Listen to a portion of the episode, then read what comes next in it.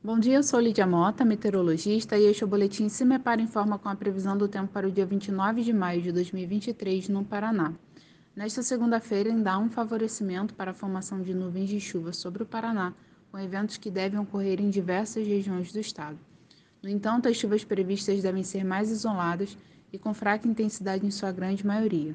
Temperaturas também continuam amenas, mesmo durante a tarde.